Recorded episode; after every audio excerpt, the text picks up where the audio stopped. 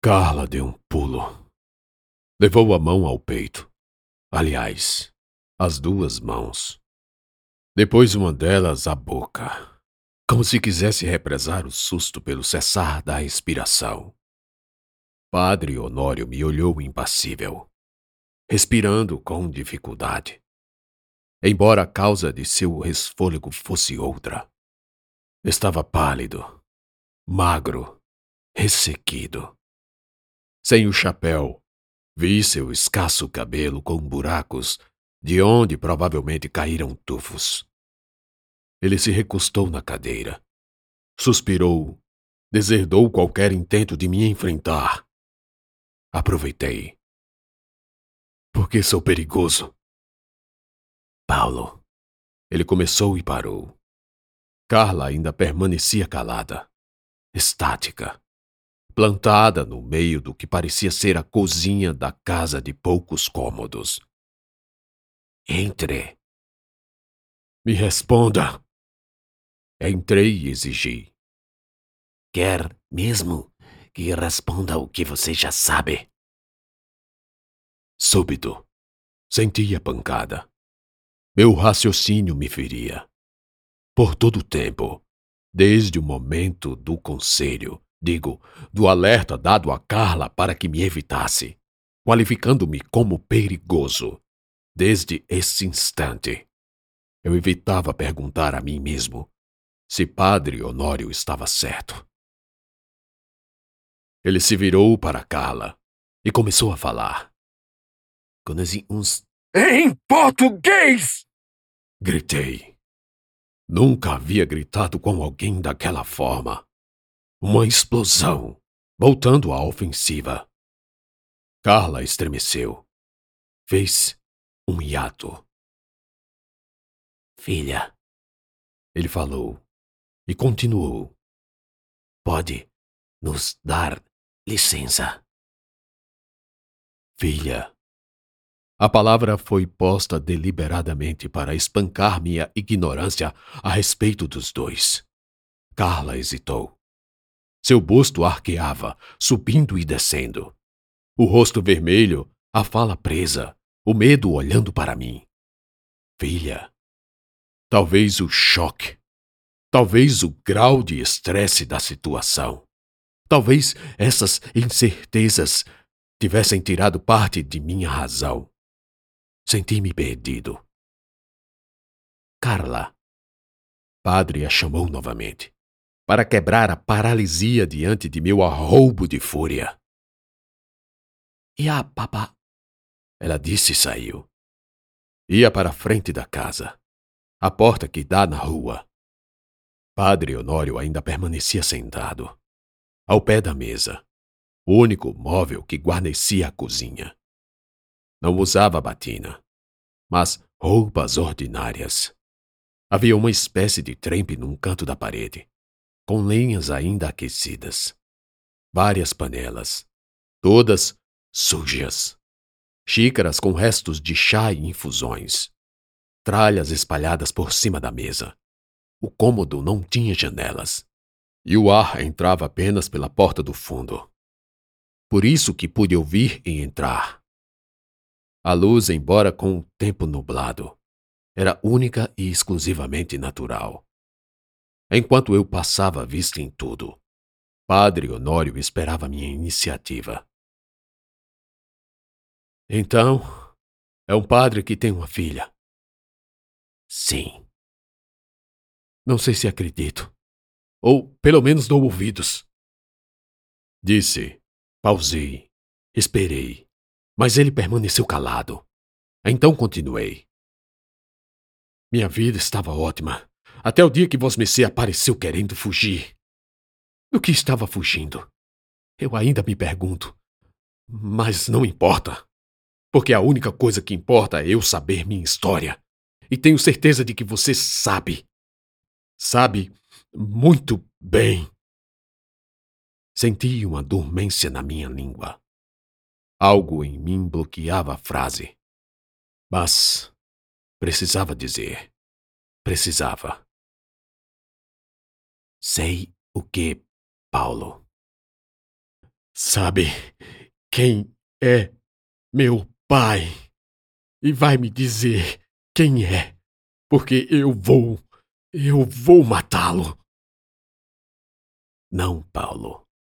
Você não vai fazer isso.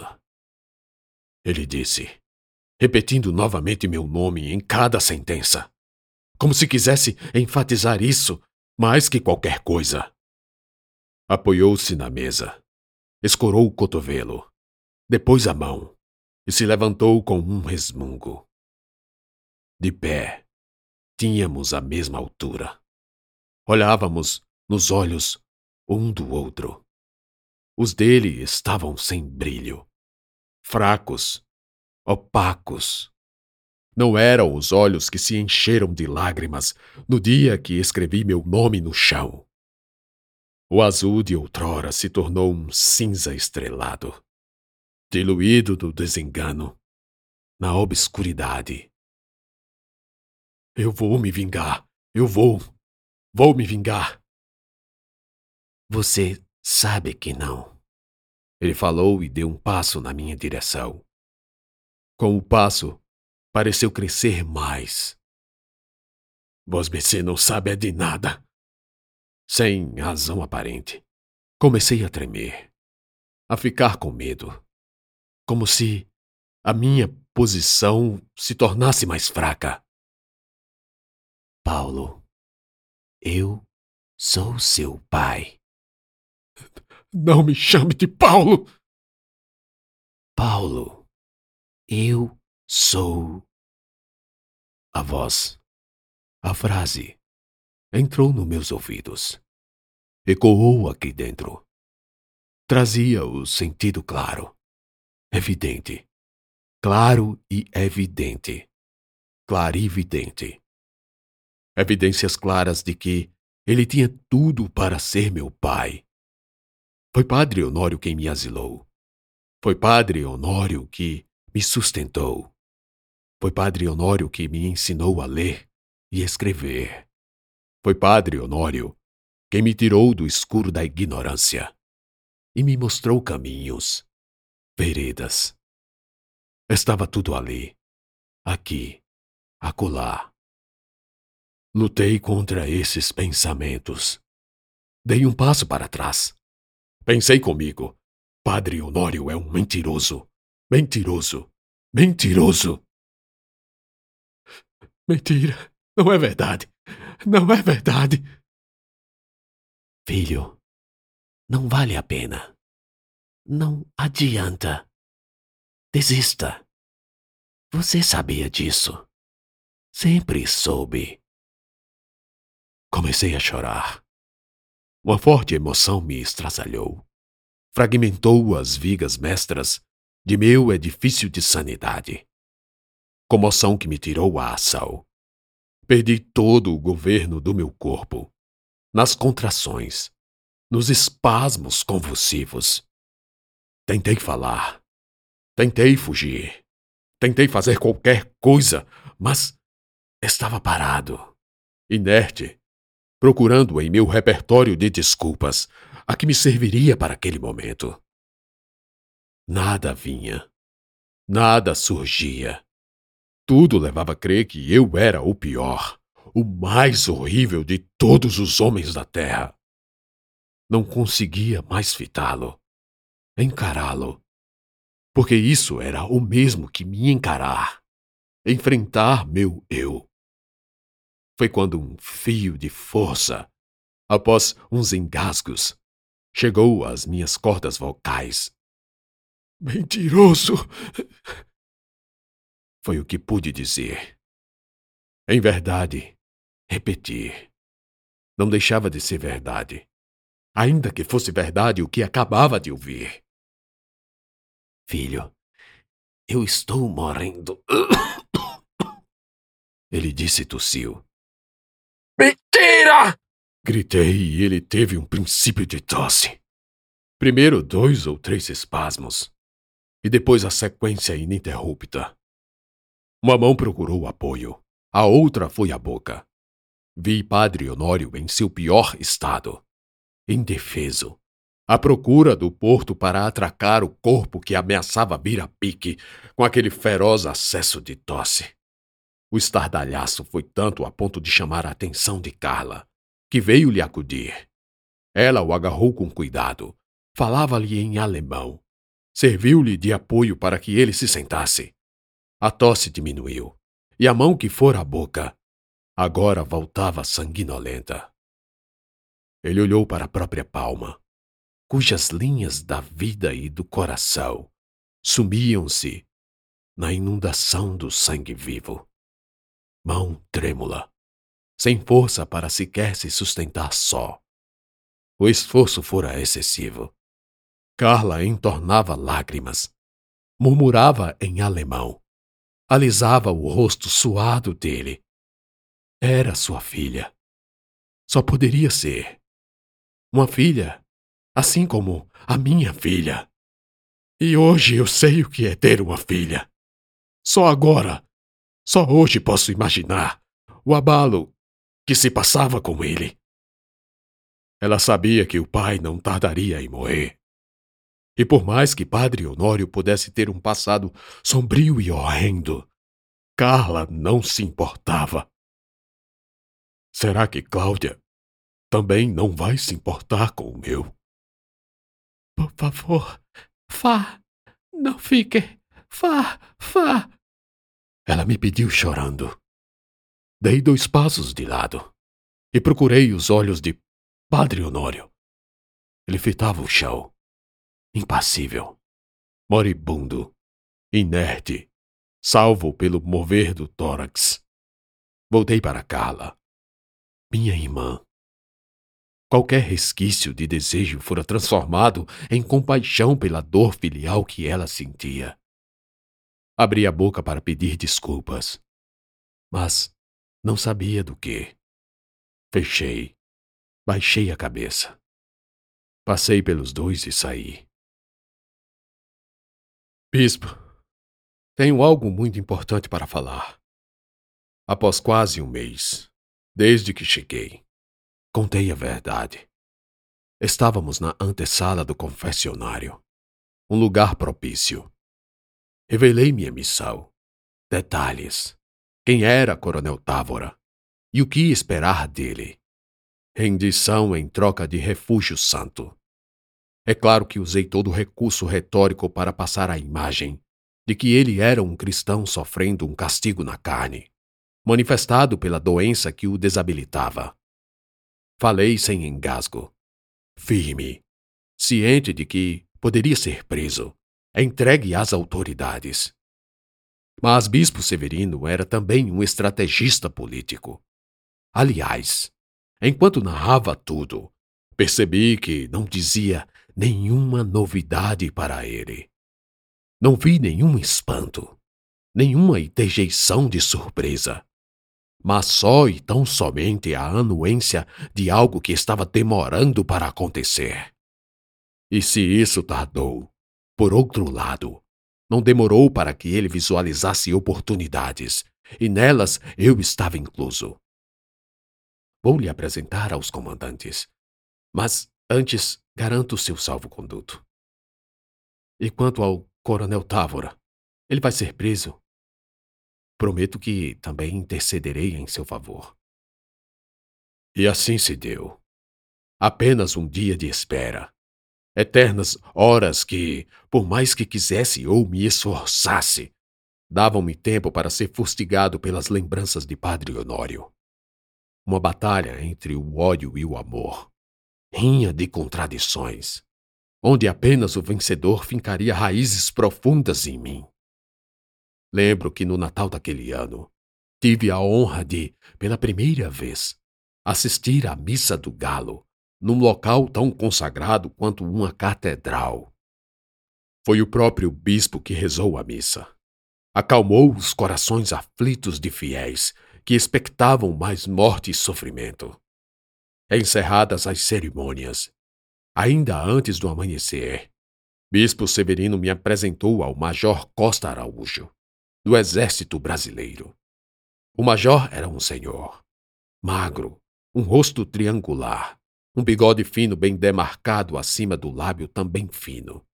Ambos, ele e o bispo, me aguardavam na nave central da igreja, que naquele momento estava vazia. Ali, segundo supus pelo simbolismo, cercado por imagens de santos e a de nosso Senhor Jesus Cristo, pregado numa cruz, o major teria de manter sua promessa e não me molestar. Irmão Paulo, o bispo Severino começou. Esse é nosso major Costa de Araújo, encarregado pela defesa de Teresina e filho da terra. Fiz uma reverência, travando nele um olhar respeitoso. De igual maneira, ele retornava consideração e respeito, e segurando o cap com uma mão, estendeu a outra para mim. Olá, meu jovem. Hesitei um pouco, ao que o major retrucou. Você é um civil, presumo. Não deve bater continência para mim. Sim, sou. Respondi e apertei sua mão. Em pé, no centro da nave, expliquei resumindo ao máximo minha posição dentro da coluna, bem como de que maneira tinha contribuído. Major Costa ouvia tudo com atenção, mas não tomava notas. A certa altura, perguntou sobre contingentes e armas. Falei, sem omitir ou acrescentar nada. Finalmente, indagou-me sobre Távora e como exatamente eu pretendia ajudá-lo na deserção. Respondi que não sabia e que apenas improvisando poderia tentar algo. Ele não quer ser preso por legalistas. Isso ficou claro. Coloquei a condição, para em seguida ouvir dele a seguinte pergunta: E o que Vosmecê acha que os líderes da coluna pensariam dele se, um dia, pela manhã, desse conta que seu coronel simplesmente desapareceu? Olhei para o bispo. Fazia sentido. Talvez Távora quisesse exatamente isso. Um engodo para transparecer que sua ação não significasse uma deserção, uma desistência daqueles valores que ele tanto bradou em comícios, defendendo a todos os pulmões. A prisão era a única opção viável, saída gloriosa, embora sem a ameaça da morte. Assim estava descartada a probabilidade de fuzilamento. Será que existia esse risco? Lembro ter imaginado. Há a possibilidade de ele ser fuzilado? Perguntei. Sim, é uma possibilidade. O major respondeu. E o bispo rápido emendou. Mas não é provável. Não sei por que lembrei de Padre Honório antes de começar a gaguejar. Continuei. Eu faço. faço a missão, mas com uma condição. Outra condição. Mais uma. Me embananei mais uma vez. Enfim desembuchei. Quero que digam a ele, quando o prenderem, que há uma ordem para fuzilá-lo. Mas não existe essa ordem, irmão Paulo. O bispo me cortou elevando o tom. Mas deve existir, e só faço se me prometerem que vão informá-lo, na primeira noite do cárcere, que uma ordem do Comando Central da capital impõe o fuzilamento. Major Costa de Araújo me olhou curioso. Depois disse: Não é à toa que ele escolheu Vosmecê para a missão. Onde quer chegar? Bispo perguntou. Padre, Somente através do arrependimento verdadeiro de nossos pecados é que podemos nos salvar. Houve um silêncio constrangedor. Continuei. Desejo ardentemente que o coronel se arrependa do que fez, assim como eu me arrependi. Fizemos coisas inomináveis, coisas inconfessáveis, coisas medonhas. O próprio coronel foi leniente, não puniu, fez vista grossa diante de crimes hediondos. Já chega, Paulo. Deus conhece o coração dos homens e não aceitará uh, que o arrependimento seja alcançado através de mentiras. Se insistir nessa condição absurda, eu mesmo retiro minhas garantias e terei de entregar vós mercê às autoridades. Curei e baixei a cabeça. Era a primeira vez que via ou ouvia o bispo Severino falar com tamanha grosseria. Sem contar a menção à minha eventual prisão. O assunto realmente o deixou fora de si. O major retomou a palavra. Bom, há informações fidedignas de que o capitão Távora está numa fazenda aos arredores de Teresina. Vamos escoltá-lo para próximo e de lá sua missão é trazer ele para o ponto de convergência, onde estarei com meus homens. Távora deve vir desarmado e será colocado sob custódia. Tratado com dignidade, afinal, como homem de patente deve ser. E quanto a mim, depois? Virá conosco, e no momento adequado, posto em liberdade. Eu vou ser preso também, Perguntei espantado. Preso não. É mais adequado falar em mantido sob custódia ou vigilância. Acredito muito na sua capacidade de articulação. Seus serviços ainda poderão se mostrar necessários. E assim, por mais que eu quisesse tomar as rédeas de minha vida, o destino sempre me jogava de um lado para o outro. Não tem como mentir para ele. O Senhor de nossa jornada, o Maestro do nosso futuro, o Deus cego que ri, mesmo sem enxergar nossos tombos.